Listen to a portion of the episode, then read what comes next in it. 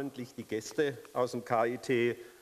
Zu verdanken haben wir diese Reihe der Frau Robertson von Trotha, die Direktorin des äh, der Zentrum für angewandte Kulturwissenschaften, äh, inzwischen auch schon häufiger Gast der Vizepräsident des KIT, Professor Kraft. Und heute als Referenten haben wir äh, Herrn Professor Thomas Schulenberg, der ist äh, letztendlich auch derjenige, der das KIT-Zentrum Energie vorstellt, Herr Professor Maximal, Maximilian Fichter und Herrn Dr. Kohlsmann, die uns mit ihren Themen erfreuen werden. Äh, das sind jetzt die Gäste, die vom KIT zu uns gekommen sind. Natürlich haben wir auch noch wichtige Gäste aus der Politik. Frau Liesbach ist aus dem Landtag zu uns gekommen, aus dem Stadtrat, der ja hier gerne tagt. Darf ich äh, Herrn Wohlfeil begrüßen, Herrn Heuem, Herrn Heilgeist, Frau Zürn und Herrn C. Also Sie sehen auch, die Politik ist äh, sehr interessiert. Und äh, so glaube ich, dass wir heute zu einem spannenden Thema Neues erfahren. Energie ist tatsächlich ein wesentliches Zukunftsthema. In diesen von mir genannten 500 Jahren ist der Energieverbrauch bei einer Vervierzehnfachung der Bevölkerung von einer halben Milliarde auf sieben um, um das 125-fache gestiegen. Es hat sich etwas abgeschwächt, aber wir haben auch heute noch Steigerungen von 1,3 Prozent pro Jahr. Gleichzeitig müssen wir feststellen, dass auch bei uns immer noch drei Viertel der Energie aus fossilen Energieträgern herrührt. Sie haben es wahrscheinlich den Nachrichten entnommen. Die drei letzten Jahre waren weltweit die wärmsten. Der Klimawandel schreitet voran. Das Gleiche kann man der Statistik der Ozeantemperaturen entnehmen, was vielleicht noch wichtiger ist. Die Begrenzung der Erderwärmung auf zwei Grad ist beinahe durch, das muss man dann auch mal sagen. Wir haben so ohne mit der Wimper zu zucken die, die Korallenriffe aufgegeben. Das mag weit weg sein, setzt aber letztendlich neben dieser herausragenden Wissenschaft, ich begrüße übrigens auch meinen Kollegen, den Herrn Käuflein, freue mich sehr, dass Sie die Verbindung zwischen Wissenschaft und Kultur wertschätzen und heute bei uns sind. Ähm, die, das Abstraktionsvermögen, das sich bei unseren Hirnen auch vor ein paar Zehntausend Jahren entwickelt hat, ist eine zweite wesentliche Voraussetzung. Das heißt nämlich, sind wir motiviert genug, eine Veränderung herbeizuführen, die wir nicht direkt spüren. Man spürt es immer mal punktuell, aber nicht in der Breite. Also wir müssen in die Zukunft blicken und trotzdem wesentliche Veränderungen vornehmen.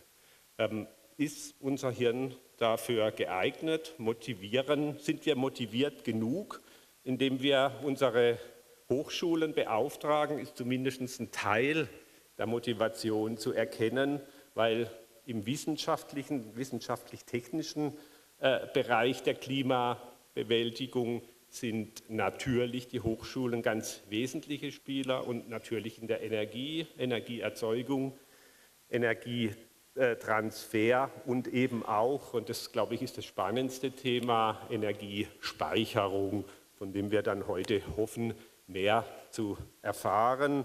Und äh, letztendlich äh, auch vielleicht mitnehmen können, hier entsteht ein wesentlicher Baustein in der Zukunftskonstruktion zur Energiewende. Ich jedenfalls bin sehr gespannt, bedanke mich nochmal sehr herzlich.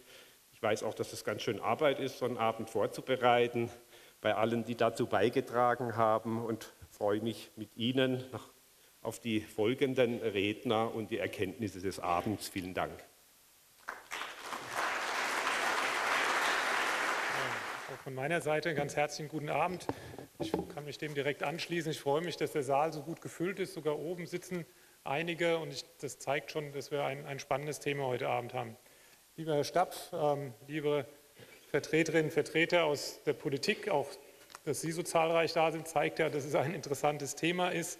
Ähm, aber auch Vertreterinnen von Kirche, Kirchenvereinen und der Stadt Karlsruhe, liebe Frau Robertson von Trutter, liebe Kolleginnen und Kollegen, liebe Vortragende, ich begrüße Sie im Namen des Präsidiums des Karlsruher Instituts für Technologie sehr herzlich bei dieser Veranstaltungsreihe KIT im Rathaus, mit dem wir nach außen treten, mit den Bürgerinnen und Bürgern in Kontakt, in Dialog kommen möchten und natürlich auch mit der Politik ähm, und eben auch das wirklich leben, was, was uns am Herzen liegt, nämlich nicht nur ähm, Gesellschaft, äh, Forschung für die Gesellschaft zu tun, sondern auch Forschung im Austausch mit der Gesellschaft. Dinge, die vielleicht ähm, vor, vor, Jahrzehnten ähm, akzeptiert waren, demokratisch legitimiert waren, werden dann Jahre später ähm, hinterfragt und auch ähm, neue Entscheidungen getroffen. Ich glaube, gerade der Energiebereich ist ja ein, ein wichtiges Beispiel dafür. Und ich glaube, dementsprechend ist es wichtig, diese Forschung eben nicht in dem berühmten Elfenbeinturm zu tun, sondern ähm, eben im Austausch mit einer Gesellschaft. Ein Element oder eine, ein, eine Struktur, eine Funktionseinheit, wenn man so will, die wir dafür geschaffen haben, sind die sogenannten KIT-Zentren, äh, mit denen wir unsere wichtigsten Forschungsthemen nach innen und außen strukturieren und auch darstellen. Und mit diesen KIT-Zentren kommen wir eben regelmäßig ins Rathaus. Heute ist das KIT-Zentrum Energie an der Reihe. Ähm, die anderen beschäftigen sich mit solchen Themen wie Informationstechnologien, Mobilitätssysteme, ähm, aber auch Elementar- und Astroteilchenphysik, Mensch und Technik, Materialien, Klima und Umwelt. Und ähm, ich glaube, damit haben wir auch, sieht man schon, diese Dinge hängen auch miteinander zusammen. Man kann das nicht isoliert für sich sehen, aber es sind eben die Zentren zeigen oder markieren eben unsere wichtigsten Forschungsthemen. Herr Stapf hat es eben schon ausgeführt.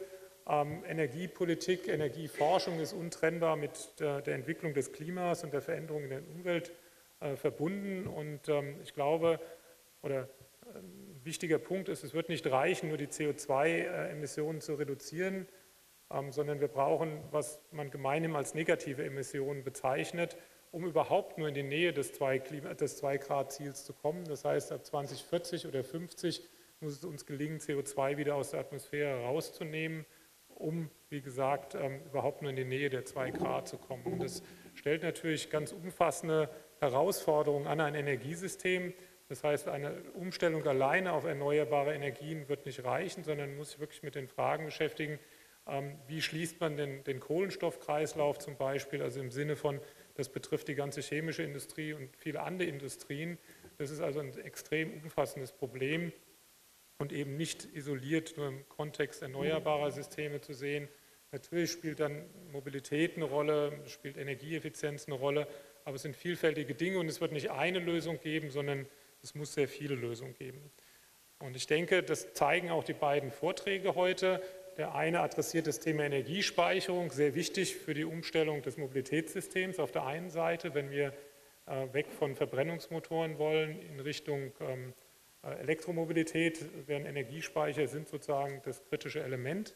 Aber natürlich spielen die auch für viele andere Anwendungen eine Rolle, ähm, wo wir eben auf Verbrennungsmotoren vielleicht verzichten ähm, können. Viele mobile Anwendungen und auch hier gilt natürlich Energieeffizienz ist extrem wichtig, aber auch die nachhaltige Herstellung der Energiespeicher. Wenn man so Zahlen liest, von denen ich nicht weiß, ob man sie tatsächlich glauben soll, aber wenn man liest, dass eben ein Elektroauto erstmal 100 bis 200.000 Kilometer fahren muss, um sozusagen die CO2-Bilanz einigermaßen zu neutralisieren, die dadurch entstanden ist, dass man die, die Speicher hat herstellen müssen, fragt man sich halt ähm, schon, wie, sich, wie man das auch insgesamt nachhaltig gestalten kann.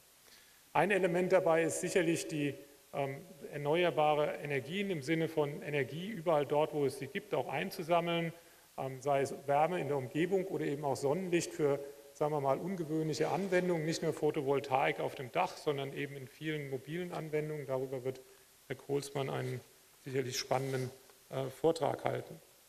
Also damit habe ich, glaube ich, so in etwa aufgerissen, was wir heute Abend hören, was der Hintergrund dafür ist. Herr Schulenberg wird zunächst das KIT-Zentrum Energie vorstellen und dort insbesondere auf die Vielfältigkeit der Energieforschung ähm, sicherlich eingehen und auch deutlich machen, dass die, und das habe ich am Anfang schon angedeutet, eine Vergangenheit, eine Gegenwart und eine Zukunft natürlich hat. Ähm, und all das wird dort reflektiert. Die Vergangenheit, zumindest in Deutschland, ist mit der Entscheidung aus der Kernenergie auszusteigen, ähm, ist es eben nicht so, dass wir sie damit abschalten und vergessen können, sondern uns noch viele Jahre damit beschäftigen werden müssen.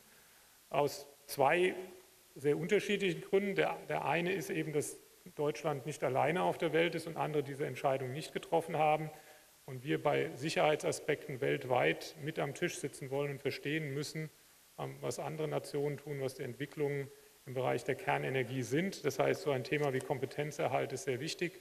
Ähm, und das andere Thema ist natürlich das Thema der Endlagerung oder auch nur der Zwischenlagerung, ähm, das beides Probleme darstellt, für die wir eben nationale, aber natürlich auch internationale Lösungen finden müssen. Das, wenn man so will, ist etwas, was aus der Vergangenheit kommt. Die Gegenwart ist die Umstellung des Energiesystems mit all den Dingen, die dort eine Rolle spielen. Energiespeicherung, die Umstellung, was die, die Steuerung angeht, wie ein solches Energiesystem betrieben wird. Ganz wichtiger Aspekt. Ähm, und natürlich das Thema Energieeffizienz, allein den Verbrauch ähm, der Primärenergie um 50 Prozent zu senken, was in den Klimazielen der Bundesrepublik verankert ist, macht man nicht mal eben so und auch nicht einfach dadurch, dass man die Häuser isoliert, sondern es hat vielfältige Aspekte.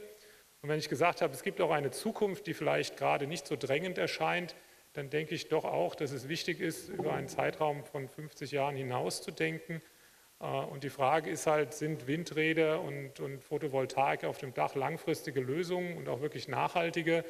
Äh, und ich glaube, da muss man sich auch mit langfristigen Alternativen beschäftigen. Und das ist die Fusionsenergie, mit der wir uns in, in Karlsruhe auch beschäftigen, ähm, Technologieentwicklung dafür betreiben. Das ist sicherlich keine kurzfristige Lösung und es gibt Kritiker, die sagen, die, bis das fertig ist, ist das Problem ohnehin gelöst. Ähm, das glaube ich persönlich nicht. Ähm, viele andere Dinge, die gemacht werden, sind Zwischenlösungen, die dringend notwendig sind. Aber ich denke auch, dass wir uns die Option für eine funktionierende und tatsächlich auch saubere Fusionstechnologie auf alle Fälle aufrechterhalten sollten. Das vielleicht als ein politisches Statement zum Beginn, ähm, dass man auch gerne vielleicht nach den Vorträgen noch mit mir diskutieren kann, wenn man möchte. Gut, ähm, damit hatte ich die Überleitung zum KIT-Zentrum schon hergestellt. Herr Schulenberg gibt gleich den Überblick. Ich möchte mich noch kurz bedanken, ähm, natürlich bei der Stadt Karlsruhe, die Gastgeber sind, die das sagen wir mal, Experiment irgendwann mal eingegangen sind. Und ich glaube, es ist ein erfolgreiches Experiment, wie man auch an der Beteiligung heute sieht. Ähm, wie gesagt, für mich ein wirklich tolles Beispiel, Forschung auch im, im, Austausch mit der Gesellschaft darzustellen, zu betreiben. Dafür steht auch das ZAK und ganz persönlich Frau Robertson von Schrotter, ähm, die das eben immer wieder mit ihren Mitarbeiterinnen und Mitarbeitern hervorragend vorbereitet. Natürlich auch haben die Mitarbeiter des KIT-Zentrums zusätzliche Arbeit gehabt. Dieser Tage machen wir Evaluierung und Exzellenzstrategie und anderes. Das kam jetzt noch on top, aber ich bin mir sicher, Sie haben es gern gemacht, weil es einfach immer wieder eine tolle Gelegenheit, sich hier zu präsentieren. Und natürlich bedanke ich mich auch bei Ihnen allen für Ihr Interesse, dafür, dass Sie da sind und hoffe, dass wir einen spannenden Abend zusammen haben. Dankeschön.